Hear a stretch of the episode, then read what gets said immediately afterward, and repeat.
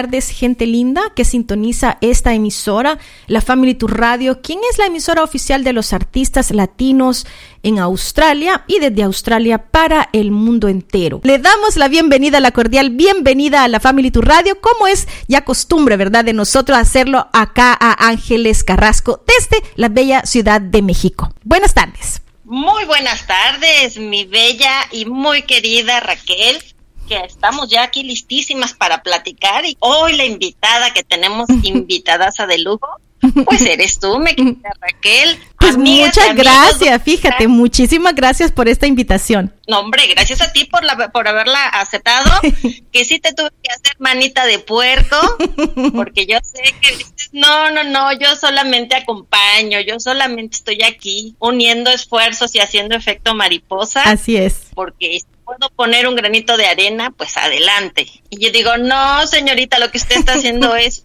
mucho más, mucho más de lo que usted menciona. Mm. Y, y pues bueno, dijimos, no, en este año internacional de la paz y la confianza, porque amigas y amigos, ustedes saben que el 2021 lo, las Naciones Unidas efectivamente dijo, bueno, este va a ser el año que vamos a, a fomentar la paz y la confianza y dije, no, pues aquí tenemos que hablar precisamente de eso y de muchas otras cosas más, amigas y amigos. Ustedes coméntenos, platíquenos en las redes, vamos a estar bien atentas para que podamos conversar más allá de la, los grandes aprendizajes que he tenido la oportunidad de estar haciendo y que continúo, eh, el gran trabajo y acompañamiento que haces para que podamos estar sacando todo, eh, cada una de las ocasiones, los programas y toda la paciencia que me tienes, mi querida. Mm, para nada, para nada. Yo aprendo muchísimo. Todo, eh, cada programa, cada invitado, he aprendido más y más y más y más. Y creo que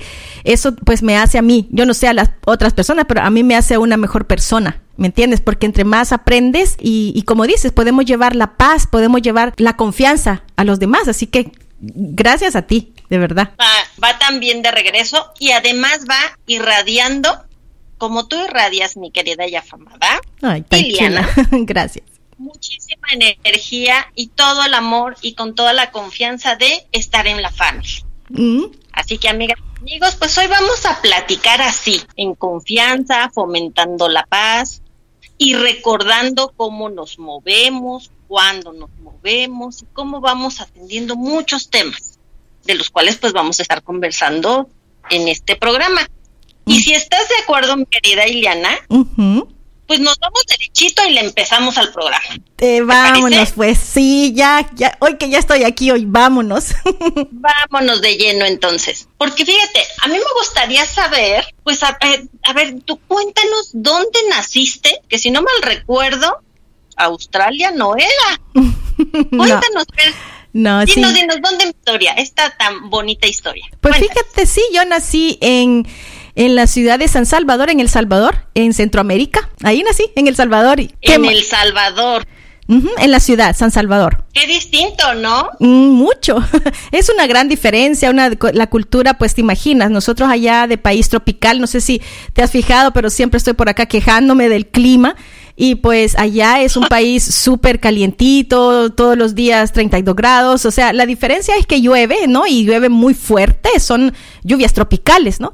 Pero sí, o sea, una gran diferencia, Australia, acoplarte acá, no, no es fácil cuando recién llegas de un país tropical. De una zona completamente distinta. Totalmente. Oye, y precisamente, bueno, con tantos años que llevas allí en Australia, ¿cómo ves a, a, los peques y a las peques de allí de Australia? ¿Y qué identificas que es muy similar de cómo tú creciste y cómo tú fuiste, pues, eh, viviendo tu infancia? ¿Cómo, qué, qué cuestiones viste similares o ves ahora similares en Australia que dices, mira, a pesar de ser un lugar tropical y un lugar tan distinto de Australia, qué chistoso que esto, bueno, para mí sería así como, como raro, como chistoso lo digo, pero no por gracioso, sino porque se me hace raro, algo que tenga una similitud en terrenos tan diferentes y culturas distintas.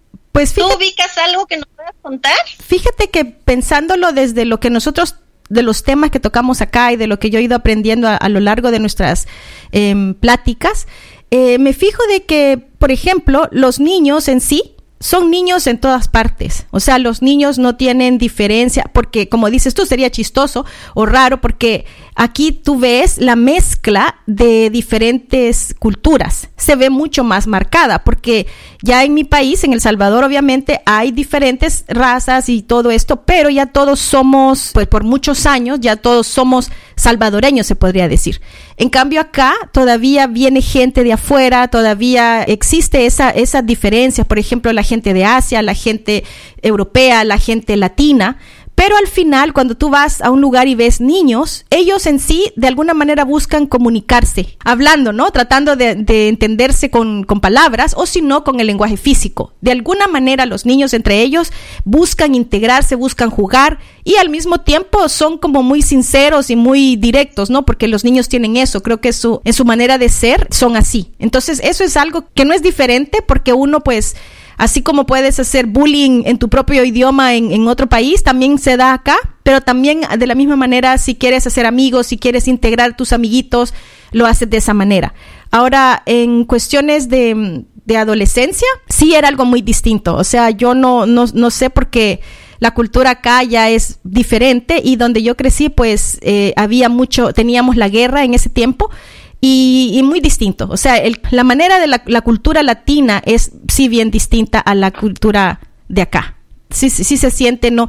¿Qué te puedo decir? O sea, sí a la gente, a los jóvenes, pues, la rebeldía del adolescente le gusta salir, le gusta bailar, hacer cosas, actividades, como lo hacemos allá, pero en sí la cultura sí es distinta. Además, como tú vienes, con, bueno, yo vine con mis padres, entonces ellos tienen su manera de, de, criarte, ¿verdad? Porque aunque seamos latinos, pues cada casa tiene su, su manera, ¿no? Su regla, su forma. Entonces, mis padres sí eran bastante estrictos y venir a un país donde todo es como más libre. Los jóvenes, por ejemplo, tienen más ah, libertad desde los 16 años. Pues eso es algo que es muy contrario a lo que tú estás acostumbrado de donde vienes porque pues mientras tú vivas en la casa de tus padres, aunque tengas 40 años, pues tú como que tienes que seguir bajo esas reglas, algo que acá no es así, ¿me entiendes? O sea que aunque sí hay cosas, hay cosas bastante diferentes. Claro. Mira, y sí, efectivamente, esa apertura, esa confianza y esa libertad de congregarse, de jugar,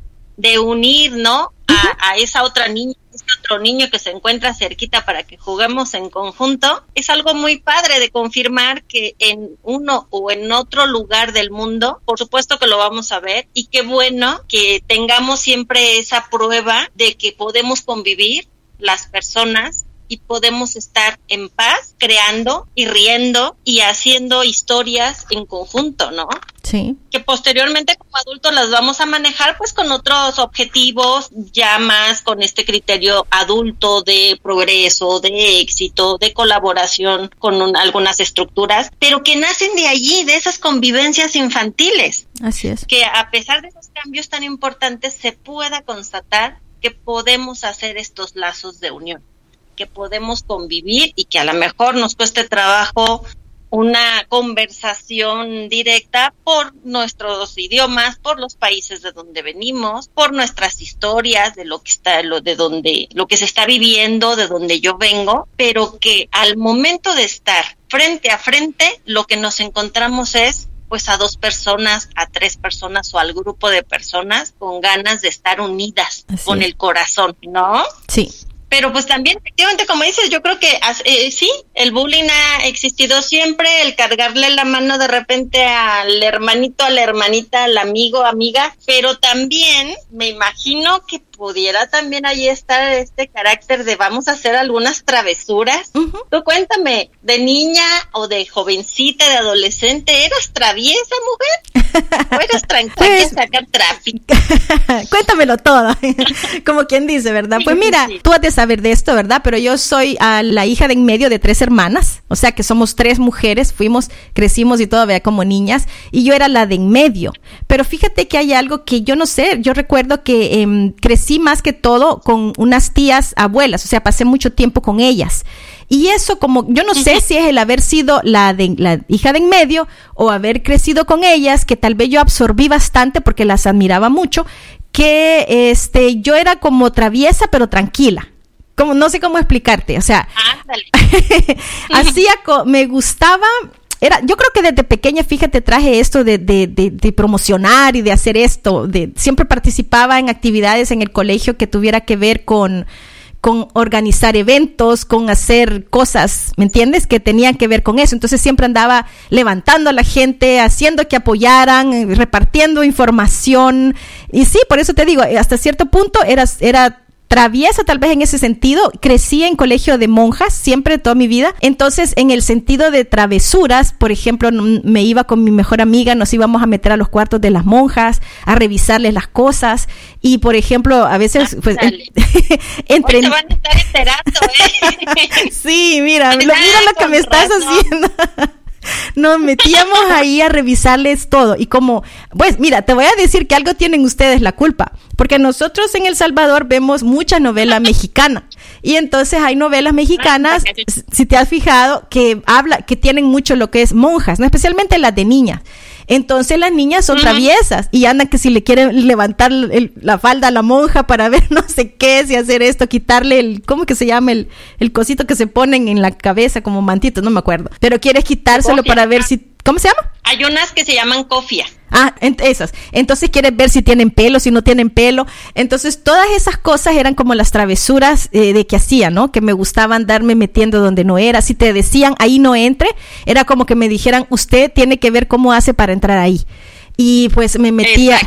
Acabar el día sin que esté dentro, por favor. Por favor, es que no me debían de decir eso. Mejor no me dijeran y yo no entro. Pero si me decían no entre, era como que me estaban diciendo entra. Creo que es ese sentido de como de contradicción, ¿no? Que, que uno tiene. Entonces así, pero en, en, otras cosas era tranquila porque siempre me gustó uh, como pensar, como meditar y todo eso en mi propio mundo, ¿verdad? En lo que estaba ya sea como niña o como creciendo. Me encantaba escuchar música, como lo hago hasta ahora, escribir, escribía poemas y a veces escribí unos poemas de amor y yo estaba pequeña y no sé de dónde me salía lo que escribía porque ya grande los leí y decía, wow, si estaba pequeña, ¿cómo escribí esto? Y bueno, en, eso creo que con el amor, mujer. Claro, claro que sí. Con, el amor en general, a la edad que uno tenga, ¿Sí? uno lo va a plasmar en lo que tienes a la mano. Y si mm. ya también dejas la escritura, ahí va a quedar esta conexión natural, ¿no? Sí. Va, va, más allá de conocer ya que al noviecito, que la, o la noviecita, en fin, sino el amor a la vida, literal. Sí. De ahí muchas veces puede también surgir este, estos pensamientos. Y si además dices que eras muy reflexiva. Sí, pues esa es la palabra. Es, sí, siempre sí, ponía. Estas cavilaciones se van guiando. Siempre me gustaba saber el porqué de algo. Y otra cosa quizás he sido, no sé si eso entra aquí, pero no sé si será terca o no, no necia, creo que más terca, que si tú me dices no se puede hacer esto y yo te pregunto por qué y solo me dices por qué no, eso no era una respuesta para mí. Entonces yo iba a estar, y eso no es solo cuando uno está, cuando estaba pequeñita, sino que grande y hasta ahora sigo igual. O sea, tú me tienes que decir el por qué no, me lo explicas, y si me convences, porque esa es otra cosa. Si me convencía, yo entendía y decía, ok, así sí, así sí, podemos hacer lo que quieras, pero solo porque no, porque yo digo, no, no, eso es ser que terco o cómo sería. Pues, ¿qué te dirá? Yo, yo lo pondría más, a ver, lo uno con lo reflexiva, pero razonando. Okay. O sea, esta parte de haber razones y que si no te convencían las razones, pues yo lo que ubico es que serías constante. A ver, tengo que ver, tengo que confirmar. Y para eso necesito porque si no, pues me pierdo y luego ya no, no lo intenté, no lo probé o no llegué a ese punto. Mm. Y, y a veces pues inclusive no confirmé si de veras era o no lo que me decían, ¿no? Creo que se mezclan dos, dos temas, esa reflexión con el razonamiento y a partir de allí una constancia que, que, manifiestas para decir si es cierto o no es cierto, pero ya desde tu propia experiencia, ¿no? Sí. Sí, sí, comprendí bien lo que me, me, estás platicando y lo que nos estás platicando. Sí, sí, yo digo que sí, porque es como, creo que si voy a tomar una decisión, decía yo, tengo que estar segura de lo que voy a hacer. Y si después pasa algo, pues yo voy a asumir las consecuencias de lo que haya hecho, pero no me gusta, digamos, hacer algo porque alguien me dijo que lo hiciera y luego cuando el resultado es diferente yo tenga que asumir algo que no que primero como no sabía lo hice ¿Me entiendes? No sé si me entiende. O sea, como que voy a tener que asumir una consecuencia, claro, de un acto, pero de algo que yo hice sin estar completamente consciente y segura de lo que, estaba haciendo. ¿Sí? Claro, que como te decía, de un acto irreflexivo, ¿no? De, pues me fui guiado por otras razones o por pensamiento de otras personas, no por el mío. Sin embargo, es, a ver, les pienso y por, no, yo me imagino que muchas cosas no confirmabas, ¿no? Las dejabas pasar. Y había otras en donde, a ver, a ver, esto como que no me termina de cuadrar. Y a lo mejor también parte de esas confirmaciones que se necesitaba su constancia y su persistencia para confirmar o negar, yo creo que también algunos de esos puntos quizá el entorno lo pudiera tomar como alguna travesura y sin embargo para ti era parte de una confirmación, autoconfirmación de tus criterios. Pero pues si estamos niños, pues lo vamos a, aplicar pues en nuestros entornos escolares o con quienes estamos conviviendo, con quienes estamos dando. Y ya de ahí vamos viendo, ay sí, sí tenía razón, si me subía a este árbol me podía caer, me iba a dar un buen cante. No, sí mejor voy a, ahora desde mi propio conocimiento adquirido y confirmado, digo, si es cierto, puede pasar. Sí. y en otra, ya dice uno, bueno, a lo mejor no era tan necesario llegar hasta este espacio, ¿no? O a lo mejor no era tan necesario hacer esto, pero ya me quedó la confirmación mm. de, no sé, si para entrar al cuarto las monjas y te descansaban horarios, mandaban a una materia o no, o todas las vicisitudes que implicaban y llegabas y veías un cuarto y decías a la torre, pues, usted es un cuarto como cualquier, otro. Es cierto. Y a lo mejor tan necesario, hombre. Y en otras, ¿no? Se encuentran joyas, ¿no? Y, aventuras tremendas nada más por salir sin que te cachen. Es que eso creo que era lo, lo divertido, ¿no? Esa adrenalina que te daba poder decir que yo sí fui. Y eso quizás sí tenía, era como... Aventurera. Sí, aventurera. Y me gustaba, por ejemplo, contarle a los otros que yo sí había ido, que yo sí había hecho, como quien dice, yo, yo sí tuve el valor y cuando alguien te decía, no, de verdad, y las monjas, no, si no me, no me vieron. O todavía más emocionante cuando sí me regañaban, ¿me entiendes? Cuando sí me metía en problemas y cómo voy a salir de eso. Y luego, pues cuando ya había salido, ya me sentía, oh, wow, o sea, yo salí de ese problema. No sé, era como que me daba como una fortaleza, no sé, empoderamiento, creo yo. Pues claro, definitivamente, yo también, porque pues es lo que cuando platicamos en este tema de autismo y a veces desmenuzamos tanto cómo es que llegamos a alguna habilidad, pues precisamente lo que nos cuentas es lo que nos va forjando el carácter y nos va forjando la responsabilidad, es decir, la habilidad de responder. Y es eso, es afrontar ese, ese riesgo que sabía que había y que a veces lo podía librar y entonces lo que contaba es y no me cacharon y no esto y no lo otro y salí, fui rápido, pero la posibilidad estaba. Y en otro momento en, sabían quién era, no me cacharon ahí, pero sí sabían quién era y había una situación que podía yo afrontar, pues es con las bases de esa responsabilidad que vamos forjando y también te hace sentir efectivamente con poder a la edad sido de decir sí, hice y siento un revoltijo ahorita en el estómago porque tengo muchos nervios, no quería estar en esta situación, pero si ya me encuentro aquí, doy la cara. Eso sí. Si ya estoy aquí, aquí estoy, a ver, lo que me toque pues. Exacto. Y si no, pues negociamos, ¿no? Exacto. Y, encima sale uno con doble poder porque dices, ¿qué crees que no me castigaron porque fui honesta? Ajá, porque le dije que si hacía esto va a pasar esto y entonces acepté y todo. No, sí, fíjate que tienes toda la razón. Eso era de las cosas. Y también, por ejemplo, cuando, como yo tenía mi hermana menor, bueno, mis dos hermanas estaban en el mismo colegio y no sé por qué, tal vez por ser la de en medio, era como que yo siempre estaba como al pendiente con la menor más que con la mayor, pero cuando algo pasaba con la mayor me, me buscaban, ¿no? Para algo. Con la menor, ella siempre, digamos, si alguien le hacía algo a mi hermanita, es ella me decía a mí y entonces yo venía donde los niños y les decía, a ver, ¿cuál de esto fue? Y me ponía así, ¿verdad? Seria. Y me tenían, yo creo que hasta miedo, le decía, a ver, a mi hermanita usted no le va a hacer esto y esto y esto y esto. Entonces era como que mm, tenía ese como poder, ¿me entiendes? Y, no éramos, mm, solo tenemos dos años de diferencia con mi hermana menor, pero este ya cuando los amiguitos de ella la molestaban y sabían quién era yo, yo era la hermana, ya ella solo les decía, le voy a decir a mi hermana y ya no la molestaban.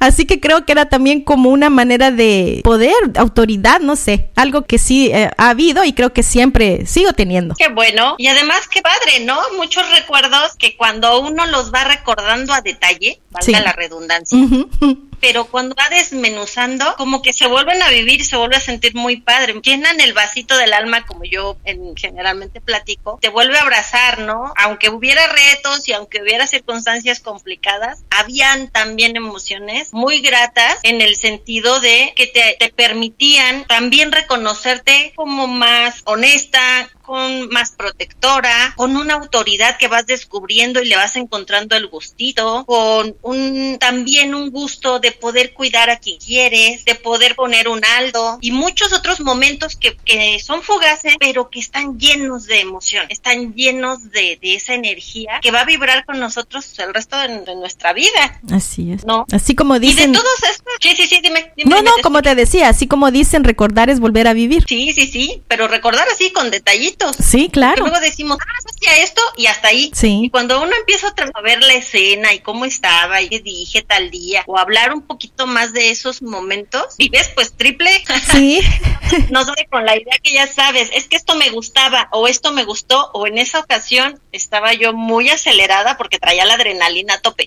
Pero cuando nuevamente recordando, pero así por partes, como decimos, ah, pero es que era la adrenalina más el gustito, más el el orgullo de haber hecho esto más y ya decimos, oh, mira, cómo la sombrilla se va ampliando, ¿no? De todo lo que tenía, no solo de me gustó hacer esto en esa etapa. Así es. Y a ver, y pensando en eso precisamente, ¿cuál ubicas tú como entre varios? Porque mm, segura estoy que hay varios en donde puedes también tú escoger, no sería solo uno, pero de esos que pudiste vivir, ¿cuál recuerdo ubicas grata, así agradable, bonito, que pudieras compartir? Pues como dices, tengo quizás muchos. Porque donde, donde yo vivía, o sea, mi familia, porque mi mamá es nicaragüense, entonces toda la familia de mi mamá está en Nicaragua. Y mi papá salvadoreño, pues, o sea, ella vivía en Nicaragua, llegó de pequeña y pues eh, vivíamos en El Salvador, ¿verdad? Y nací, toda la cosa, y crecí, pero la familia de mi papá no vivía cerca de donde nosotros vivíamos, entonces en sí yo no tenía, por decirte, como la gente que tiene primos y tíos, o sea, sí los tenía, pero no cerca. Entonces, en la cuadra donde yo vivía, habían bastantes niños más o menos de la misma edad. Entonces ahí era donde pasaba mi mayor tiempo. Entonces, por ejemplo, lo que más me encantaba a mí era jugar. Jugábamos de todo,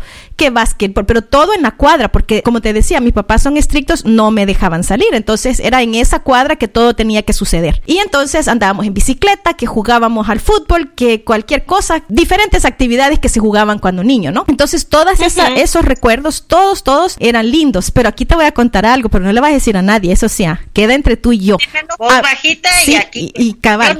por favor, porque esto es, esto es un secreto, ¿ok? Había un niño, particularmente, que ese era mi amor platónico. Ese niño yo lo veía pasar, ese niño no sé qué. Yo creo que él me inspiraba los poemas y las canciones que yo escuchaba. Y estaba pequeña, te voy a decir, quizás tenía como 11, 12 años cuando esto, creo que lo noté. Yo me imagino que él ya estaba ahí antes, pero quizás por la adolescencia, en esa época fue que yo le puse atención a este niño. Entonces, bueno, pasó el tiempo y toda la cosa y recuerdo que había este el Club de Leones iba a hacer esta fiesta que iban a escoger a la, a la reina del Club de Leones de ese año en particular. Y pues no sé quién me nominó a mí, no sé cómo me dieron permiso y ahí estaba yo, ¿verdad? Participando en este evento y pues teníamos que salir en carrozas. Lo más emocionante y este es el bellísimo recuerdo es que pues en la colonia, en la cuadra nadie tenía, pues, o sea, todas las personas tenían carro, pero nadie pues se animaba a lo de las carrozas. Entonces, este niño, porque él ya manejaba, porque allá se maneja mucho más temprana edad, entonces este él dijo que sí y fue una cosa tan bonita porque él tenía un pickup, un carro, ¿no? Un carro pickup. Y entonces este sí, entonces le pusimos eh, este vejigas y le pusimos em, adornos al carro adelante, ¿verdad? Y yo iba ahí sentada, imagínate, yo me pongo a pensar ahora, hablando de las diferencias de Australia y El Salvador, por ejemplo, jamás tú vas a ver algo como eso aquí por cuestiones de seguridad. Imagínate un frenazo, habría salido volando yo por allá, en fin. La cuestión es de que nos fuimos en la carroza y todos los amigos de la cuadra venían atrás, en la parte de atrás, porque allá también, o sea, tú puedes subirte, tú sabes, acá no se permite eso. Y entonces andábamos por toda la colonia, anduvimos, que tiraba dulces, llevábamos música y fue una cosa sensacional. Pero no solo eso, en la noche teníamos que ir a la fiesta. Pues resulta de que como me tenía que cambiar de, de ropa, y mm, en la casa de este niño estaba más cerca del lugar donde era el evento que a qué crees que me fui a cambiar a su casa. Y entonces él estaba ahí y cuando yo salí vestida de otra manera me quedó viendo él como wow y entonces yo me quedé wow me está viendo solo a mí y entonces eso fue como un recuerdo súper súper lindo porque de verdad lo, lo como tú dices lo estoy volviendo a vivir lo estoy viendo en este momento y fue un recuerdo muy lindo muy grato. Creo que porque yo ya era como pues estaba haciendo ya no verdad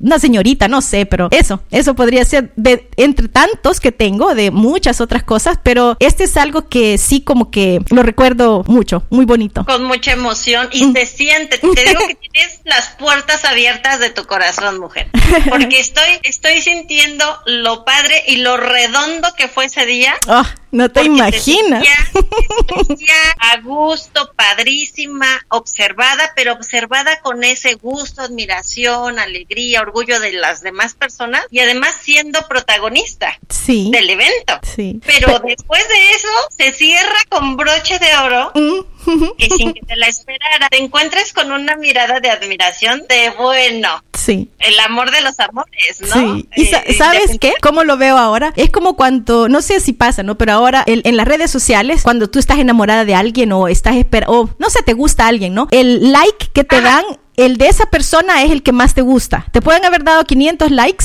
pero el de esa persona es el más especial. Pues en esa noche es como decir, es cierto que me miraban, ¿verdad? Porque estábamos ahí, éramos varias candidatas y toda la cosa, pero esa mirada es la que más me impactó de todas las miradas. ¿Me entiendes? O sea, fue algo tan bonito, tan especial, tan bello que para qué te digo.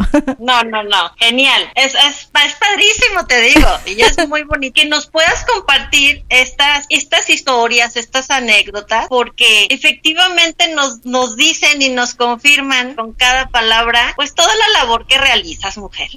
Eh, que no la, dices tú, pero va envuelta en todas estas bases, que es esta historia en mucho sentido y de cómo reconoces, sientes, ayudas, convives, compartes y te creces con las otras personas también. Mm. Y eso, eso es padrísimo, que además nos ayuda también a nuestras amigas y amigos, estoy segurísima que nos podemos identificar con este, este crecimiento que vamos haciendo y qué padre conocer más puntual el crecimiento de quienes estamos escuchando constantemente porque estamos, pues ya saben, fieles a la estación y vamos a hablar de un tema y va a hablar de otro tema. Y yo escucho constantemente, por ejemplo ahora, pues a Raquel Liliana que nos persona, nos presenta otra, nos invita. Y ahora decimos, pero lo hace desde chiquita porque que siempre estaba activa y promoviendo y compartiendo y diciendo yo te ayudo, donde reparto los volantes, uno más dime dónde y allí me va a tener. Y eso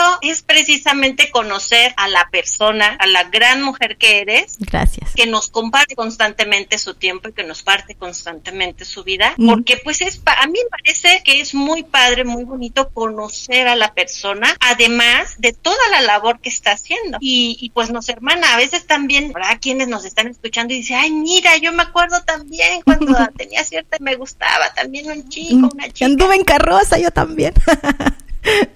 Sí, sí, sí, es cierto, acá ni de broma nos suben atrás, ¿no?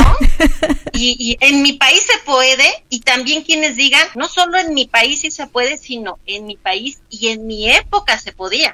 Que digan, en mi país antes se podía, y yo sí tengo esos recuerdos que me hermanan con, con Raquel, pero ahora ya es muy complicado vivirlo igual, quizá pidiendo el permiso al ayuntamiento o el permiso con la policía de tránsito porque vamos a hacer tal actividad y se avisa, ¿no? Sí. Pero no es igual, la vibra es distinta. No, sí que todo el tiempo. Sí, a nuestros peques pues también tendrán el recuerdo desde esta forma distinta que les toca vivir. Sí. Pues a nuestros peques. Así es. Y o a familias o a quienes estamos apoyando con terapia o con quienes nos están platicando de qué están viviendo los niños ahora y nosotras somos adultas y nos enteramos pues de esas diferencias y sin embargo otras personas van a decir no es que era genial. Yo también recuerdo esto, yo también recuerdo este tipo de convivencias, ¿no? Sí. Pero es, es muy padre. Nos invita también a hermanarnos y a seguir confiando. Y esa a mí me parece que en la época en la que estamos, pues es un punto muy importante que, que siempre nos va a ayudar el fomentar, que confiemos, que, y que además pues estemos trabajando por la paz, que seamos amables, que seamos honestas, que estemos siempre en pro de algo que va a beneficiar al grupo, pero además saber que eso viene de la historia y esta historia pues es genial, la vamos conociendo. Me hiciste, ¿ah? Que te contara.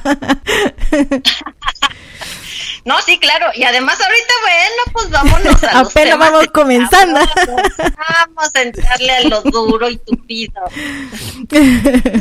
también cuéntanos, ya ahorita que estamos pues pasando la preadolescencia, la adolescencia, ahora viene la otra pregunta. ¿Usted, señorita, noviera o no noviera? Cuéntenos todo. Pues fíjate que no, no era noviera. Me quizás al principio, como dices, en la adolescencia. Sí, habían muchos niños que me gustaban, ¿no? Me encantaba uno por sus ojitos, otro por cómo hablaba, otro por el perfume, pero no, realmente no fui de, de muchos novios. El primer novio, te voy a contar aquí entre nos, no le digas a nadie, esto queda en secreto, ¿ok?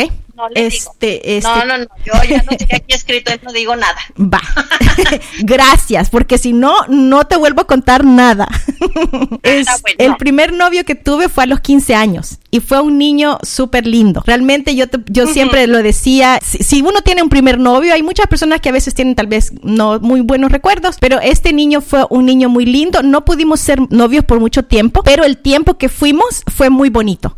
Era una persona, como te digo, que me hacía sentir bien, me motivaba, a las cosas, teníamos muchas cosas en común. Por ejemplo, le gustaba la música, le gustaba leer, era un niño muy inteligente, me ayudaba con los deberes, eso creo que era lo más importante. No, no, mentira. Era su manera de ser, ¿no? Era una, un muchacho muy lindo y era muy generoso en el sentido que siempre me llevaba unos dulcitos o me llevaba unas galletas, no sé, algo, porque estábamos pequeños, ¿no? Entonces eh, los regalos eran así, o me llevaba una flor, cosas así muy lindas, muchos detalles. Te digo, yo lo recuerdo con un cariño, pero impresionante. Hasta este día, donde quiera que esté, le deseo lo mejor porque sí fue eh, una persona muy importante, muy especial y me dio, por ejemplo, lo que era conocer el amor ya a nivel quizás adolescente, ¿no? Lo pude hacer de algo muy bonito, no me dejó ningún mal recuerdo, no me dejó ningún mal sabor, todo lo contrario, ¿no? O sea, no seguimos por razones, pero sí fue, pues mis padres no querían, ¿no?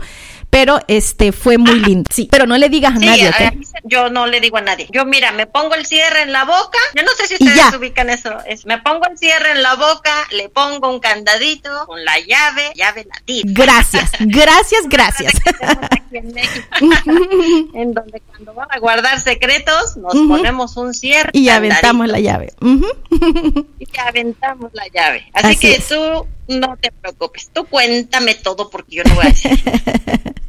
Sí, bueno, así fue, él fue y luego después, quiero ver, salía con amigos, realmente no me dejaban salir mucho, tenía que, mentir para poder salir y pedir permiso. A veces habían amigos con los que sí me dejaban, pero obviamente eh, eso como que no lo hacía muy, muy fácil para conocer otras personas y la cosa es que también cuando me enamoro soy así como, como dicen ustedes o como decimos bien mensa, quedo enamorada por un montón de tiempo y entonces que las canciones y que escribo versos y toda la cosa y puedo ver un montón de muchachos lindos, pero es que yo sigo enamorada hasta que se me pasa, me imagino, ¿no? Y toma mucho tiempo. Entonces, en ese tiempo, aunque conocí otros niños y salí con otros niños a, fiestas, a reuniones, a lo que fuera, nada, yo seguí enamorada. Y luego, pues, con el tiempo, sí, ya conocí un muchacho que era em, con el que supuestamente él se iba a venir para acá y nos íbamos a casar y toda la cosa, pero estábamos muy jóvenes y por esa razón, pues, los papás de él no le dieron permiso y pues tuvo que quedarse allá y yo tuve que seguir mi vida acá. Sí, pues es que el viaje sí estaba largo. Imagínate, el, vuelo más directo son 17 horas. sí, sí, había bastante razón, ¿no? de lo que generalmente, pues bueno, como papás, pues siempre andamos de mamá gallina, que a mí me queda perfecto, ¿no? claro. Cuidarles hasta de lo que no se debe de cuidar, ¿no? Y ahí estamos. Sí. Pero, pues también las edades. Yo conozco, sí tengo el gusto de conocer a unas parejas que eh, son matrimonio ahora y que son matrimonio, pero de un solo novio o de una sola novia. Sí, a mí me habría encantado eso, fíjate. Ah, sí. Sí. Mira, sí. mira qué cosas. No, yo nunca pensé que, con mi novio eh, de, los primeros que llegué a tener me fuera a casar. Y se me hace eh, muy, muy raro de escuchar hasta ahorita, porque inclusive con estas parejas que conozco, pues tampoco pensaban eso y sin embargo su relación se dio así, ¿no? De, fuimos los únicos novios y nos fuimos manteniendo, manteniendo, manteniendo hasta que llegó el momento de que nos casamos, después de muchos años de novia. ¿Y tú sí pensabas que con tu primer novio te ibas a casar? Sí, fíjate que eso era mi sueño de toda la vida, el de decir, yo me, tal vez sea aquí entro en algo que no sé cómo lo tomarán, pero creo que es algo ah, bastante personal, porque yo siempre fui una persona muy espiritual y tenía una relación con Jesús, porque soy católica, muy cercana. Entonces, platicaba, yo, yo siento, ¿no? Así como quizás hay personas que tienen amigos imaginarios, yo no sé si eso era o qué, pero yo como que él era como decir mi amigo, ¿me entiendes? Cuando yo a solas platicaba y todo eso, que te digo que yo meditaba mucho, que reflexiones, entonces él era. Y por las cosas que yo había aprendido, pues de eso se trataba, ¿no? De que yo supuestamente, pero era gusto mío, te digo, no era nada que nadie me lo impusiera, ni me obligara, ni nada, sino que era mi gusto. Algo que tú habías asumido con tu propia investigación, así como nos comentas. Yo también ya decía, sí, ese, esa concepción de ser pareja que me, me viene de mensaje de mi religión, pero a mí me gusta. Exacto, exacto. Me gusta, me encantaba la idea de decir un día yo voy a... Es que era muy romántica, fíjate, yo creo que eso era, porque yo me imaginaba a ese muchacho, ¿verdad? No, no sabía quién, pero a ese muchacho que nos íbamos a enamorar, que nos íbamos a querer y que íbamos a ser felices hasta el último de nuestros días. Íbamos a tener hijos, íbamos... Fíjate que en lo que se refería a profesión, me gustaba mucho lo que era siempre los medios de comunicación. Yo quería estudiar periodismo o publicidad. Eso era cuando estaba en el... Desde chiquitita decía, yo quiero estar en algo del radio. Fíjate que de pequeña, yo siempre, siempre me gustó la radio. Yo era de las personas que llamaba en los concursos, que se ganaba cosas y siempre me ganaba cosas, porque me gustaba escuchar radio. Te voy a sobar el brazo para que me pases tantita suerte, mujer. Entonces, siempre me gustó eso y pues no pude por la cuestión de, de la guerra, ¿me entiendes? Porque era muy peligroso ir a la universidad donde se daban este tipo de, de carreras. Entonces no pude. Entonces así como eso también te digo, era el novio, ¿no?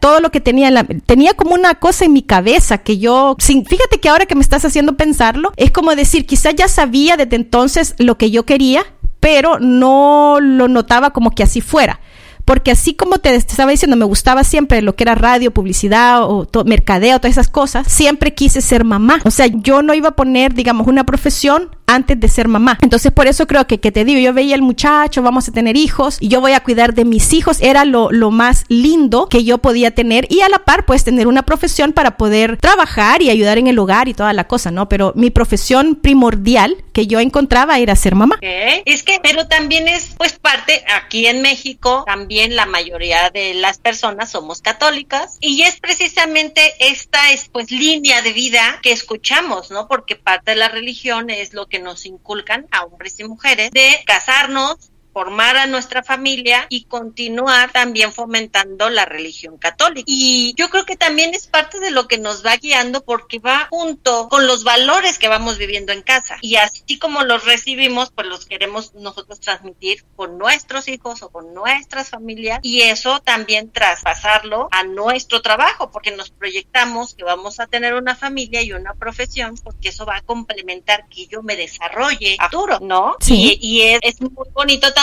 decir, creo yo, si quiero esto, me gusta la idea y la asumo, pero además dentro de esta línea que nos propone la religión, también está nuestra libertad de decidir. Y entonces, si yo quiero una familia, pero quiero tantos hijos, pero quiero con, con mi esposo va a ser así asado, aunque no sabemos bien cómo es, pero ya sabemos un cierto tipo de carácter que nos llama la atención de la pareja. Sí. Y cuando estamos dando la profesión, también dices, bueno, yo quiero ser principalmente mamá, también quiero ser alguien que en eh, fuera de casa trabaje en esto o se desarrolle en esto. Y vemos, fíjate, cómo crecemos con la posibilidad, ¿no? Y eso es maravilloso, que a las personas nos podamos confirmar que la posibilidad siempre la tenemos, que a pesar de situaciones bastante duras que la situación social planteaba en, en, El Salvador, aún así estaba un tema de, pero puedo hacerlo, mm, ¿no? A lo mejor en el fondo, a lo mejor allí, eh, con los cuidados, a lo mejor me puedes ahorita comentar, tú me vas a confirmar o no. No, yo lo tenía presente siempre, nada más que pues había que tener cuidados cuando estábamos allá en El Salvador.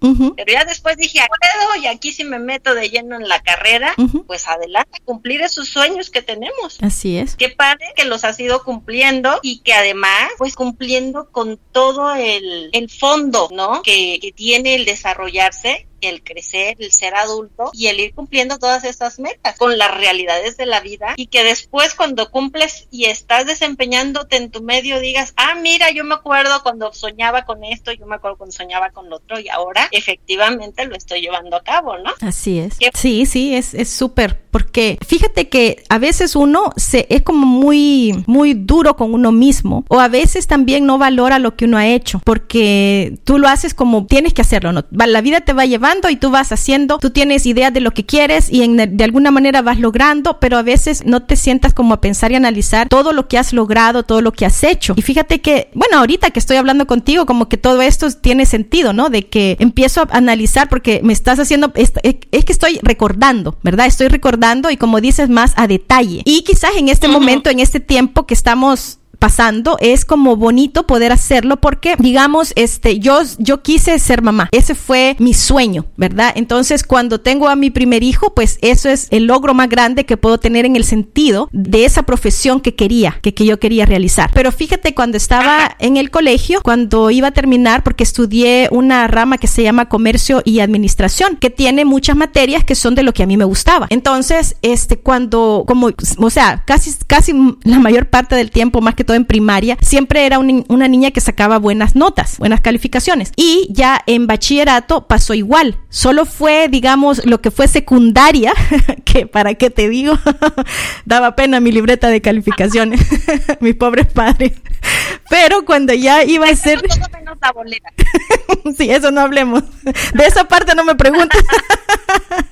porque realmente que me la pasé en ese tiempo. Saludos a mi amiga Elizabeth, mi mejor amiga. Con ella nos la pasamos, o sea, pero sí te puedo decir que nos la pasamos súper si el tiempo que compartimos, porque ella es mi mejor amiga, todavía lo somos hasta este día, esos años que ah, tal pues, vez no fueron. Claro, saludos a mi amiga Eli, la quiero mucho. Ella vive en Canadá, fíjate, yo en Australia. Y esos años que pasamos son algo que tenemos como un tesoro, porque sufríamos porque siempre teníamos malas calificaciones, ella y yo. Pero bueno, después, este, ya eh, cuando voy a a estudiar bachillerato, resulta que esto viene a ser quizás como algo importante en lo que tal vez no le notaba a una carrera, pero eh, me escogen para ir a trabajar. Y yo, oye, ¿por qué me escogen si yo ni, estoy buscando trabajo? Pero había una compañía que quería tener a chicas que, que, empezaran a trabajar en lo que era informática. Y como yo tenía buenas calificaciones, pues la directora del colegio me recomendó para que fuera a trabajar. Y entonces le digo yo, pero mire, este, yo todavía me faltan eh, meses para terminar el, bachillerato y de ahí tenemos exámenes. Y me dijo, no te preocupes, lo que vamos a hacer es que vamos a doblar tus últimas calificaciones. Y como todas eran buenas, entonces no había ningún problema, ¿me entiendes? Y, yo me quedé, wow. Ajá. Y después solo tuve que hacer los exámenes, pero me dijeron, o sea, era como quien dice, de todas maneras sabemos que vas a pasar, que vas a pasar bien. Y pues obviamente, gracias, ¿verdad? A Dios y a mi esfuerzo y todo, pasé bien y fui la de, esa sección de administración y de comercio y administración fue la estudiante número uno con mejores calificaciones. Y me tocó dar las palabras alusivas y toda esa cosa. Así que ahí tuve por ejemplo mira esa, eso que era en lo que se refiere a ese tipo de, de mis de mis trabajos, de mis logros, de mis cosas, que, que ahorita que me lo estás mencionando, se unen, digamos, no sé, de alguna manera, sientes que, que, van como unidas, aunque a veces uno pues como que, como que no las nota, ¿no? Sí, hasta que al paso del tiempo, cuando ves hacia atrás en la historia, dices, ah, razón, tal fecha, en tal momento, en tal situación, se empezaron a abrir estas brechas que en su momento no las notaba, pero que ahora veo como todos estos hilitos fueron tejiendo la canasta en la cual me recargo ahora, ¿no? Sí. O esta este soporte desde distintas líneas, desde distintas vertientes que me soportan ahora. Y eso es, a mí me parece que pues es muy padre y como bien dices, ayuda a reconocer nuestro camino porque efectivamente muchas veces solo vemos lo, lo feíto, lo duro, el esfuerzo, claro que estuvo, pero muchas cosas que son bonitas, que son agradables o que pasamos para resolver esa situación compleja, ese esfuerzo, eso ya no lo vemos, nada más nos quedamos en la mitad de la historia donde costaba trabajo o donde no lo habíamos alcanzado, se nos olvida cuando ya sí lo alcanzamos. Sí. Detalles de que, vaya, es efectivamente, como nos comentas, es muy importante que lo reconozcamos. Y además nos hace sentir tan padre porque decimos, sí pude hacerlo, sí logré una solución, sí alcancé la meta, me costara el tiempo que me costara. Y también en otros momentos, tú me dirás si también te, te pasó, cuando ya tenemos una historia, vemos hacia atrás y nos damos cuenta de algunas líneas que veníamos queriendo alcanzar y ya no se terminaron esos caminos. En el momento nos pudimos haber sentido muy mal y nos quedamos con esa sensación y al paso del tiempo decimos, pues es que si me hubiera seguido por ese camino no estaría hoy donde estoy. Exacto y realmente reacomodamos esos momentos, pues como los hayamos vivido duros, agrios, pesados, de decepción o de lo que hayamos experimentado, pero que al paso del tiempo dice uno sí tenía que dejar esa línea porque la otra era la que tenía que continuar. Así es. Y vamos, vamos haciendo paces, ¿no? Con nuestra historia, vamos fomentando la paz, pero la paz con una misma, con uno mismo, que, que es también parte de lo que proyectamos con nuestro entorno, el que estamos a gusto con nuestra historia, con nuestros logros, con nuestro reto y con nuestros desarrollos que hayamos tenido, porque pues bueno, de este primer trabajo, ¿a dónde pasaste? con ¿Cuál fue tu segundo trabajo? Coméntanos. Pues fíjate que ahí estuve un tiempo no sé si que quizás fue como un año y luego pues después me fui a trabajar a otro lugar. También se llamaba creo que se llamaba era algo de baterías baterías de algo. Vendían baterías y vendían bicicletas. Allí estuve trabajando y después trabajé en un banco, pero ya en eso pues me vine para Australia. Y bueno, ya, ya, aquí pues ya todo cambió porque primero tenías que aprender el idioma. Y te digo, como en esos años de, de bachillerato que aunque me enseñaban inglés, yo no iba a clases, o sea, físicamente iba, pero te digo que lo que menos hacía era estudiar. sino que estar pasando unos papelitos con mi amiga y, lo que sea. Em, de verdad aprendí, ¿verdad? Porque creo que pasé la materia de alguna manera, pero no era que yo pudiera hablar así fluido, ¿no? Entonces primero tienes, bueno, primero acoplarte acá, que es total, es algo difícil. Te digo, a mí me costó muchísimo. A mí me tomó quizás como unos tres años y eso te digo que eso era de llorar todos los días, era de sufrir, era de casi quizás como cuando me enamoraba, que te digo que ay paso y que no sé cuánto, así quizás me pasó de poder despedirme o de, no sé, despegarme de mi país, de, de la manera de decir ya no estoy allá, era como una, siento yo que era como una rebeldía. Entonces, por lo tanto, todo era un poco más difícil, o sea, el aprender inglés era más difícil eh, todo, ¿no? El frío era más helado, el calor era más caliente, no sé, o sea, era una manera de, como quien dice, estoy aquí, nadie me obligó porque no me obligaron, pero yo quisiera estar allá, pero allá no puedo estar y estoy aquí. No sé si me entiendes. Entonces aprendí como fuera. sí, el feliz triste que contábamos en otro momento, ¿no? Sí, te acuerdas en la otra charla, exacto, que estoy feliz porque estoy, ajá, sí, exactamente. Entonces luego, bueno, logro pasar el tiempo, empiezo a estudiar, empecé a estudiar mercadeo, pero después por el inglés no era suficiente entonces tuve que dejar, no, estaba estudiando secretariado porque para mercadeo no quedé, pero eso de secretariado no me gustó.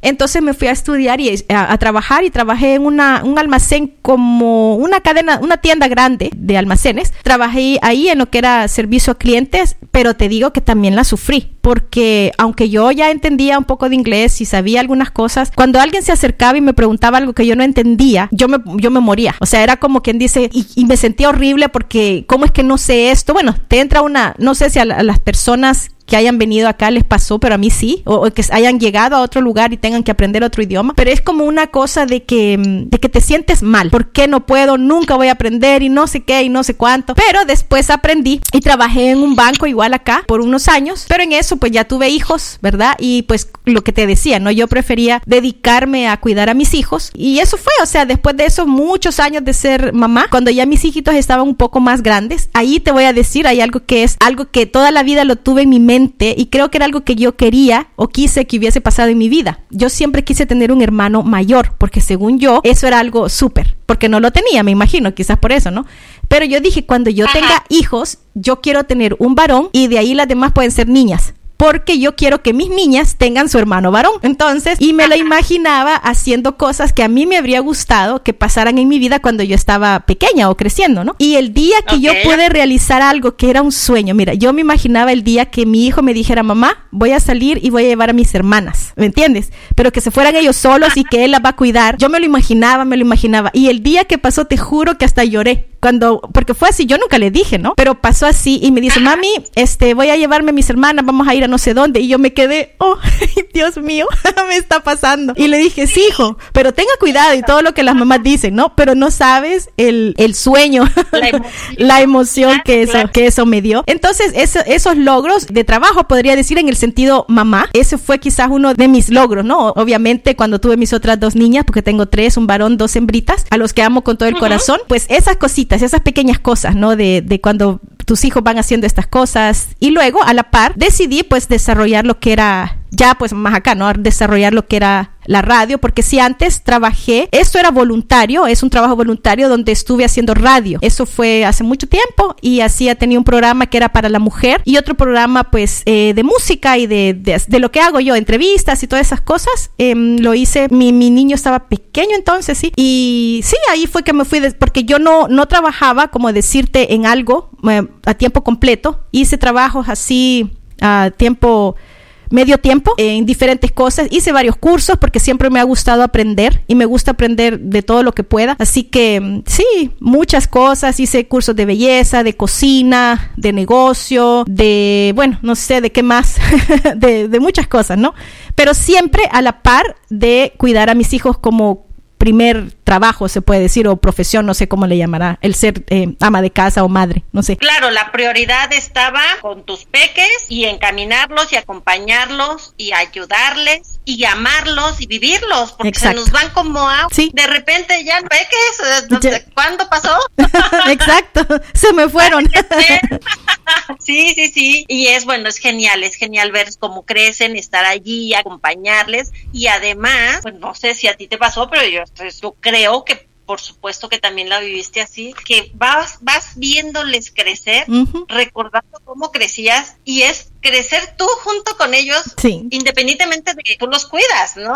Y aprendes mucho de ellos. Sí, sí, sí, con cada uno, con cada uno, porque eh, independientemente de que están en la misma familia y crecen en el mismo lugar, en fin, cada uno tiene su carácter, cada uno tiene su temperamento y sus circunstancias. y nosotras como mamá, nosotros como papás, pues por supuesto que tenemos una historia distinta, ¿no? Y no es lo mismo el papá del primero que la mamá del segundo que del tercero. Así es. Y sin embargo, se les ama, se les quiere, se les cuide, por supuesto que está uno a, la disposición, desde lo que uno también se planteó de qué manera voy a acompañar. Que si me gustó, lo mantengo, que no me gustó, yo lo quiero hacer así. Y cuando vas viendo que van resultando también las metas que uno se había planteado, o va uno viendo esos logros que dices, yo quiero esto, pero siempre está la cosquita de no sé si se va a dar. Y cuando ves que sí se da, bueno, esa confirmación pues es genial, es muy, muy rica. Y si aquí además se estaban abriendo las puertas en este otro lado, que, que ah, eh, por lo que entiendo, pues usted se la pasaba aprendiendo de todo un poco. Sí,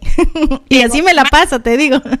Eso está muy padre, la verdad, porque también, bueno, te da más colchoncito para desempeñarte en distintas áreas. Sí. ¿Y cómo, cómo explicaste al medio de comunicación? Independientemente de que haya sido voluntariado, ¿cuál fue la historia? Cuéntanos. Pues fíjate que resulta de que mm, viene acá a Australia un equipo de El Salvador de fútbol y entonces este me entero de que venía este equipo y pues yo tenía para esa época tenía ya 10 años de estar acá y nunca haber regresado a El Salvador. Entonces yo vivía añorando todo lo que fuera de mi país. Recuerda que entonces no había internet, no había nada. Entonces la manera de comunicarte o de saber de algo de allá era que alguien fuera, alguien viniera y como te darás cuenta, pues no es que toda la gente pasa yendo a El Salvador a cada rato, ¿no?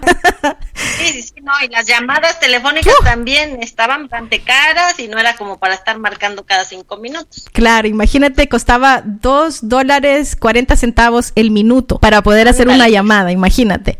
Entonces, que me entero que van a venir y que iban a estar en no sé dónde, en varias partes, y que iban a estar en una emisora de radio y que invitaban a la gente que quisiera ir a ver. Y entonces ahí voy y que lo veo. A mí, mira, lo que yo quería no era tanto la radio, yo quería escuchar a la gente del Salvador hablar, alguien que viniera de allá, ¿me entiendes? Es como decir, no lo puedo creer del Salvador aquí en Australia, o sea, créeme, fue una emoción. Y yo los, estaban todos los del equipo y los miraba a todos, los escuchaba a todos, que lo demás, o sea, te digo, no le puse mayor atención, pero en una de esas me dicen, ¿perdón? La vida te pone caminos, es que la vida te pone los caminos. Así es. Y dices, fue la oportunidad de estar ahí en la estación de radio para ver en vivo a este equipo y bueno, para mí era la gozada. Por la frente, la mente nunca me pasó estar aquí Y sin embargo, ¿cómo se abrieron las puertas para llegar a lo que estamos ahora compartiendo? ¿no? Sí, pues así fue y después este lo llevamos a diferentes lugares, los habían invitado, bueno, lo llevaban y yo iba de metiche, ¿verdad?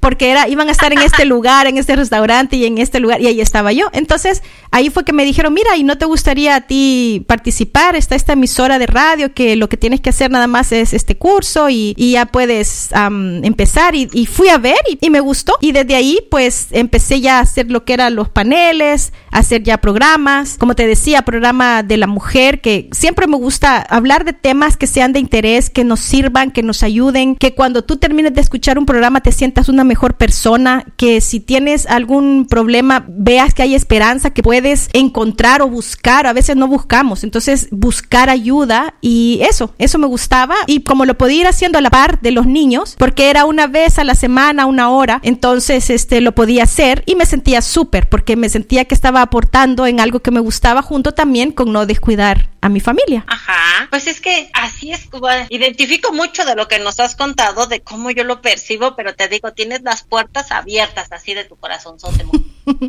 Pero como ahora, cuando tenemos la oportunidad de coincidir y de estar colaborando, eh, eh, tan amablemente nos, nos, nos abriste también las puertas de la estación y estar hablando, yo digo, no, señor, o sea, es que eh, esto ya tiene callo, callo en el, acá hay mucho hilo, acá hay mucha historia, porque es muy natural el colaborar, el aportar, el dejar, sí, una información o sí en alguna parte del programa o algunos contenidos de entretener, porque va con la línea de desfógate, diviértete, arañanos, baila, goza la música y eso también ayuda. Claro no sabes cuántas podemos escuchar la canción y aunque vamos manejando y aunque vamos hacia un compromiso o vamos a resolver algo que nos está conflictuando en el momento, esos minutos que dura la canción, cómo se presentó, cómo se cerró esa canción, nos hace ese ratito, nos relaja, nos ayuda y en ya cuando llegamos al lugar, llegamos, no te creas, con otra vibra, una vibra que nos puede ayudar la mente más clara, tener el corazón más abierto, a, a tener una seguridad, a veces así como te pasó con el programa yo creo que también nos pasa que va uno con cierta tensión, con una angustia, porque va uno a resolver algo, o también a dar la cara, porque decías, híjole, pues esto podía pasar, y de modo, hay que pasar aceite a veces, pero cuando escuché la canción me relajó y eso me despejó, y entonces ahora voy con tres opciones de qué puedo hacer. Y cuando inicié mi traslado, pues venía yo muy densa, ¿no? Y, y no se me ocurría nada, venía yo con mucho más preocupación. Y ahora tengo menos preocupación porque yo creo que puedo hacer dos cosas, tres cosas o el, mero gusto, que es riquísimo, y vengo manejando, pero ya le bailé aquí sentada y moviendo los pedales, tengo que moverlo, pero yo ya llegué bailando. Así es. Entonces, esa vibra, ese gusto por ayudar, ese gusto por colaborar y por sumar, pues es precisamente lo que yo decía, yo quiero saber más allá,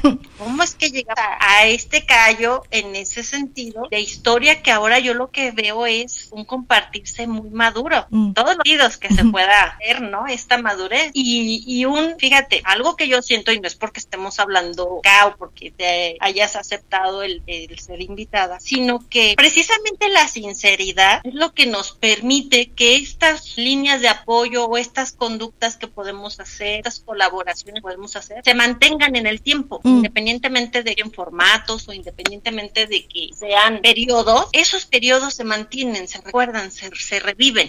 Y, y esa honestidad es precisamente lo que hace que también llegue a lugares que tampoco te enteras en el momento en que lo estás haciendo. Sí. está llegando mucha gente. Y, uno considera, ojalá que llegue de esta forma, porque yo lo que quiero es que sonrían, porque lo que quiero es que les ayude, porque lo que quiero es que les, les, dé un punto de partida para que esté más unido ese grupo, esa familia, esos chavos, en fin, quiero aportar algo para allá, esto que les mejore. Por lo menos esperanza. sí, sí, sí, dices, bueno, yo quisiera que para allá vaya esto que te estoy ofreciendo. Y al paso tiempo resulta que por ahí te encuentras a alguien que escuchaba el programa en tal época o que vio el programa este, para la mujer o, o, alguno de los otros programas que has hecho y que te diga, fíjate que tal ocasión pasó esto y esto y esto y el impacto fue todavía mayor y se siguió irradiando, porque eso también es bien común y es, muy bonito porque siempre lo logra la sinceridad con lo que uno aporta, lo que uno tenga. Ese granito de arena que en algún momento escuché hace poco que que los jóvenes ahora no les gusta mucho esta frase porque la sienten muy trillada. y, como la escuché hace poquito, me siento así como, ay, la digo, no la digo. Dila con confianza. Tiene mucho fondo. claro que sí. que aprendan los jóvenes que así la decimos y punto. que la hagan hashtag arena, granito de arena, y entonces ahí ya va a ser más moderna y le cambiamos el look. sí, en este sentido de, bueno, yo estoy dando esto y, y este punto, mira, está llegando hasta estos lugares y hasta estos corazones, ¿no? Y eso me parece muy, muy bonito en toda la extensión de la palabra. Qué bueno. es de lo más que podemos tener. Yo, bueno, lo percibo constantemente y decía, no, yo tengo que preguntarle y que se comparte esta mujer más allá de lo que hace partes. claro. Porque se vibra y estoy, bueno, yo me la estoy pasando muy, muy a gusto. Yo estoy genial con esta charla. Ah, yo también. También se me está pues este, esta meta, ¿no? Este, que pudimos llevar a cabo. Platícame, a ver, ¿cómo es que viste tú o has tenido también líneas muy marcadas en temática que hayas abordado con respecto también a personas con algún diagnóstico, aunque sea distinto a autismo? ¿Has trabajado antes en estas temáticas? Fíjate que cuando estaba en el colegio, en el colegio de las monjas, nos mandaban a hacer 100 horas eh, sociales. Y creo que fue la primera vez que tuve yo alguna relación con personas que eran diferentes a mí. De esa manera te lo podría decir. Era, fuimos al centro de audición y lenguaje. Entonces las personas eran, no hablaban, no, no escuchaban, ¿no? Entonces el que yo me pusiera a ver que no hablaban me, sorprende, me sorprende de alguna manera porque eran varias personas. No es lo mismo tal vez que alguien en algún lado tenga esta condición, sino que aquí habían varias personas. Entonces me tocaba el corazón decir, yo me quejo a veces de algunas cosas y ahora que veo a estos niños o niñas que no pueden hablar o que no pueden oír, o como que me enseñó mucho a apreciar más y valorar más lo que yo tenía, ¿me entiendes? Como a dar mm, gracias a Dios, ¿no? Porque puedo hablar y puedo escuchar. Luego, o sea, después de esto, no, no he tenido contacto con, con personas así yo directamente. Sé que hay, he visto, obviamente, ¿no? Personas que no ven, personas en silla de ruedas, eh, personas, conocí a una, a una señora que el hijo era autista, pero, pero no tuve un contacto así directo. Pero lo que sí siento es de que si yo si yo puedo ayudar de alguna manera con un hashtag granito de arena para que las demás personas se sientan bien, yo puedo ayudar, pues eso es, eso es lo que hago, eso es lo que me motiva, lo que, lo que quiero, ¿no? Que las personas se sientan bien que se sientan mejor, que no sé, así. Eso es, eso es la única que te puedo decir así que yo haya tenido que ver con lo que me preguntas. ya, ok, pero fíjate cómo ese golpe de realidad de, oye, existen otras formas y otros retos, pero que viviste en alguna etapa de tu vida, deja, ¿no? Deja una huella que, que dices, yo tengo que hacer algo también, considerando estas otras realidades. Bueno, yo puedo aportar aquí, adelante, y lo vamos aportando entonces. Y cuéntanos, ¿también estás colaborando, trabajando con alguna otra organización o lo manejas todo desde la estación de radio? Solamente a través de la radio. O sea, sí me comunico con diferentes personas cada vez que puedo. Si, digamos, hay alguna entrevista que tuvo que ver con, con algo, ponle por el alcoholismo, por decir, entonces busco organizaciones acá que trabajen con eso del alcoholismo y les pregunto, les comento del programa, les, ¿me entiendes? Trato de buscar una forma de que si este programa puede llegar a más personas o si puede ser de utilidad, pues hacérselo llevar. O sea, la diferencia acá, pues que como todo es en inglés y el programa pues es en español, entonces yo siempre les digo, mire, si hay algún grupo acá de gente de habla hispana, este aquí estoy a sus órdenes para cualquier otra cosa, aquí está este material y estoy trabajando con estas personas, digamos por decir, en México con esto y si quieren, tal vez, si ustedes conocen a alguien que puede beneficiarse, pues yo los pongo en contacto y, y así, ¿no? O sea, casi todo lo hago a través de la radio. Así es, y con este enfoque, ¿no? De hacer enlaces. Sí, de conectar. sí. Exactamente, conectar. Como bien saben, amigos, pues en cada rincón del mundo que esto esté haciendo más allá de la comunicación, la conexión, la unión de la familia. Sí. Que todo el tiempo está creciendo, ¿eh? Sí. es permanente. claro que sí. Cuando, mira, cuando tienes un sueño tienes que realizarlo. Yo tengo uno y hasta que no lo realice, pues creo que no me puedo ir de esta tierra. Así que sigo trabajando. Por ahí escuché, o sea, uno no tiene que ponerle atención al cómo, porque de eso se encarga Dios. Yo solo sé qué es lo que quiero, trabajo hacia eso y yo sé que en el camino se va a dar. Porque si está en mi corazón, porque Dios lo puso ahí, quiere decir que yo tengo todo para poder realizarlo. Obviamente no va a ser fácil, pero lo que yo hago es seguir trabajando, seguir luchando, seguir trabajando y, como me apasiona tanto, pues no es como trabajo, sino que es algo que, que lo hago permanentemente así, o sea, me sale.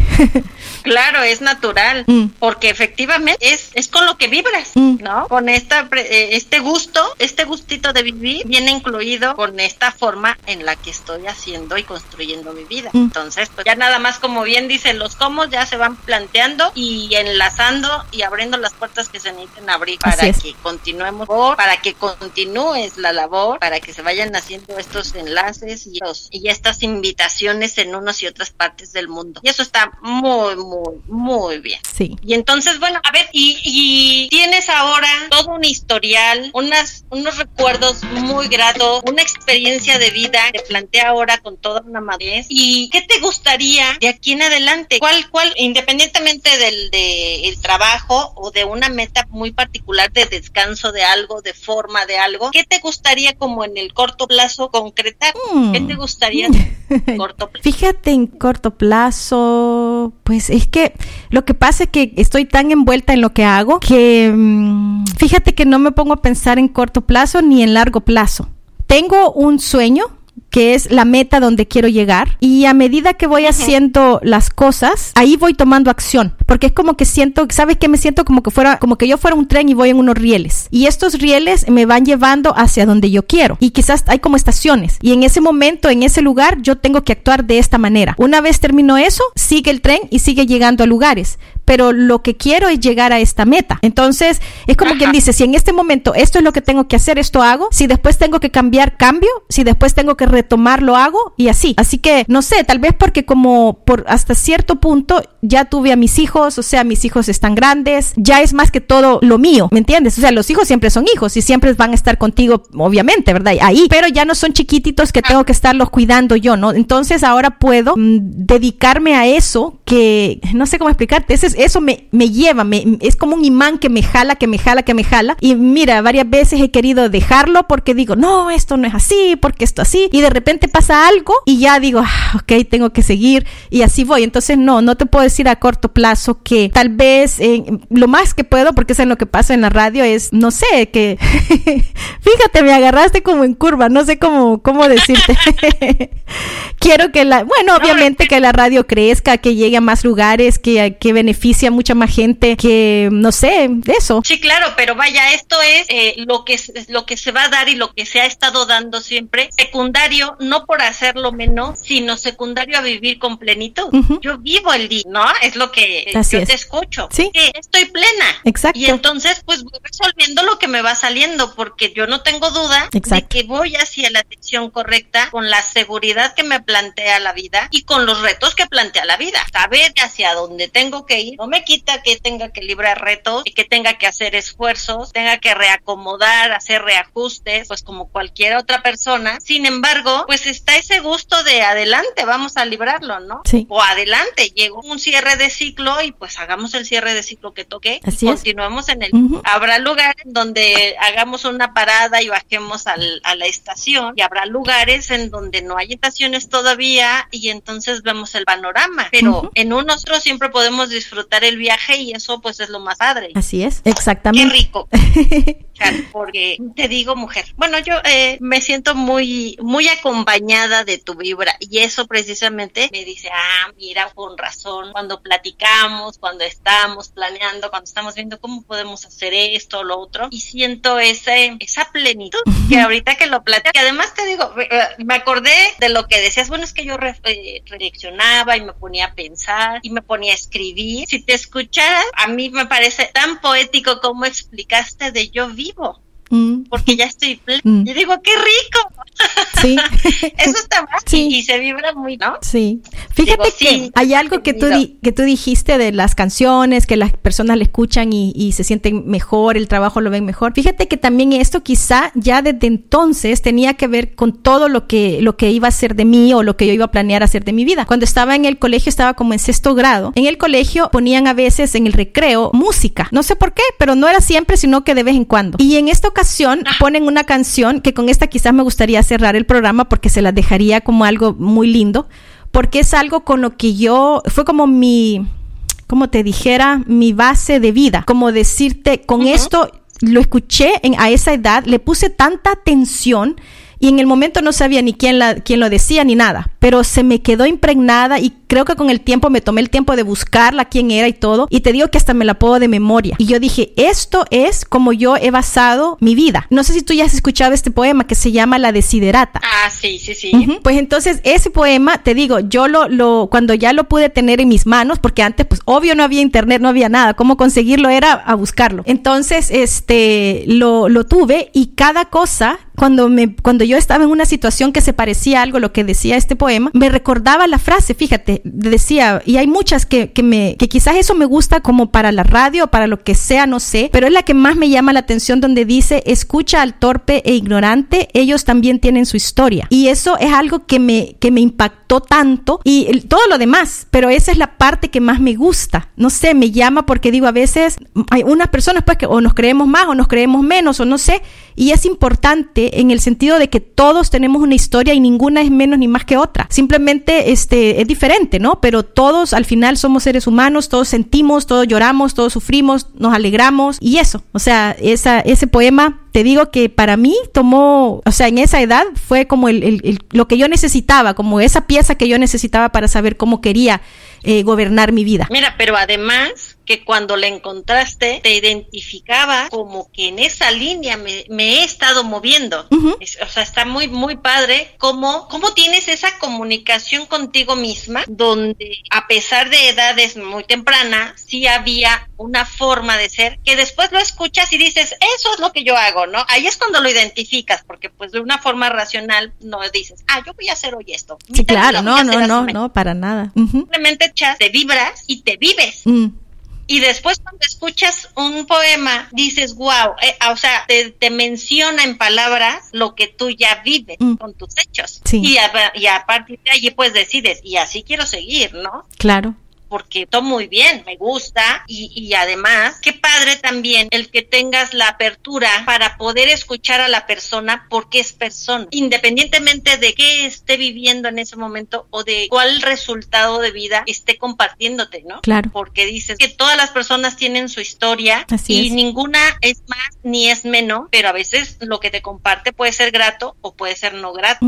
Sin embargo, eso es solo lo que comparte, no la persona. Así es. Entonces, esa apertura es, híjole, muy compleja de poder alcanzar y sin embargo, una claridad que mencionas desde hace mucho tiempo de esto me gusta, por aquí va, ¿no? Y qué bueno, porque es precisamente la, lo que permite que se vayan haciendo estos lazos y estas hermandades y lo que permite que realmente vaya creciendo la familia como familia. Que, no solamente porque está la invitación, porque está ya la, el gusto de estar escuchando con los distintos programas con las distintas aportaciones, sino sentirte realmente dentro de esta familia, independientemente del lugar de donde vengas, del lugar en donde escuches y que pues se aprovechan. Además ahora estas bondades que como bien comentas, pues ahora tenemos a través de internet, pero que segurísima estoy que siempre ha estado esta línea de vamos a ser familia, sea en el formato que sea o sea en el formato que tengamos en este momento y que después si vienen más, pues en cada uno vamos a ir buscando las maneras, eso, de regar la paz mm. en donde esté, donde llegue mi energía, ¿no? Y si la energía me ayuda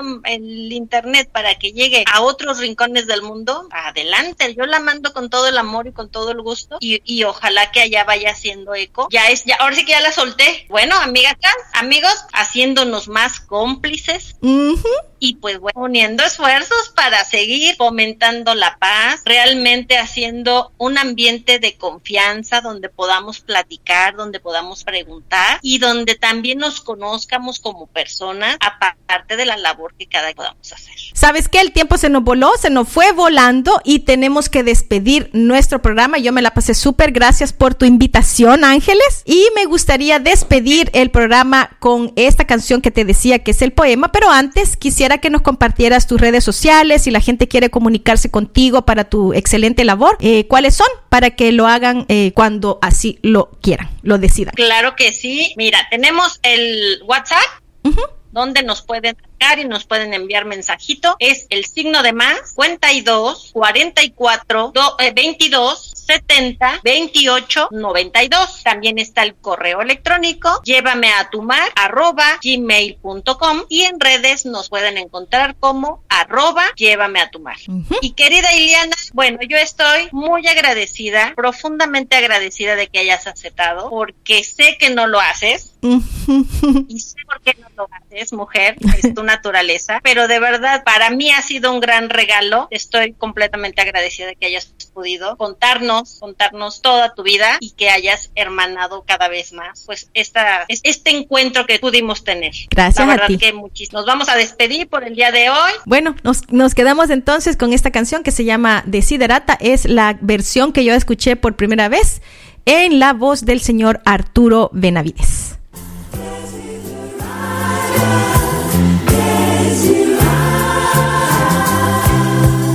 Camina plácido entre el ruido y la prisa y piensa en la paz que se puede encontrar en el silencio.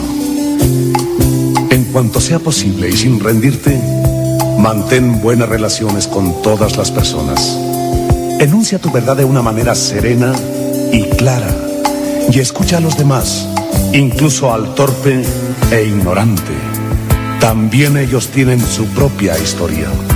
Esquiva a las personas ruidosas y agresivas, pues son un fastidio para el espíritu. Si te comparas con los demás, te volverás vano y amargado, pues siempre habrá personas más grandes y más pequeñas que tú.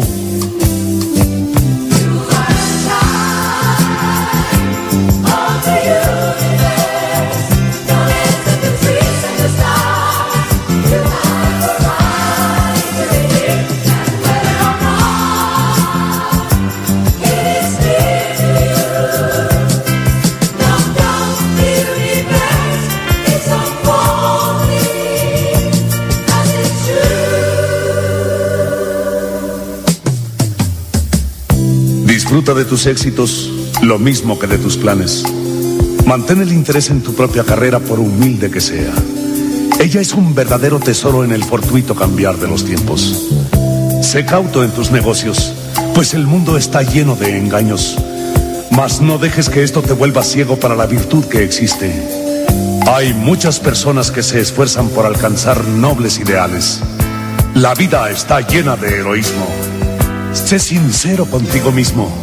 En especial, no finjas el afecto y no seas cínico en el amor, pues en medio de todas las arideces y desengaños, es perenne como la hierba. Acata dócilmente el consejo de los años, abandonando con donaire las cosas de la juventud. Cultiva la firmeza del espíritu para que te proteja en las adversidades repentinas. Muchos temores nacen de la fatiga y la soledad. Sobre una sana disciplina, sé benigno contigo mismo. Tú eres una criatura del universo, no menos que las plantas y las estrellas. Tienes derecho a existir. Y sea que te resulte claro o no, indudablemente el universo marcha como debiera.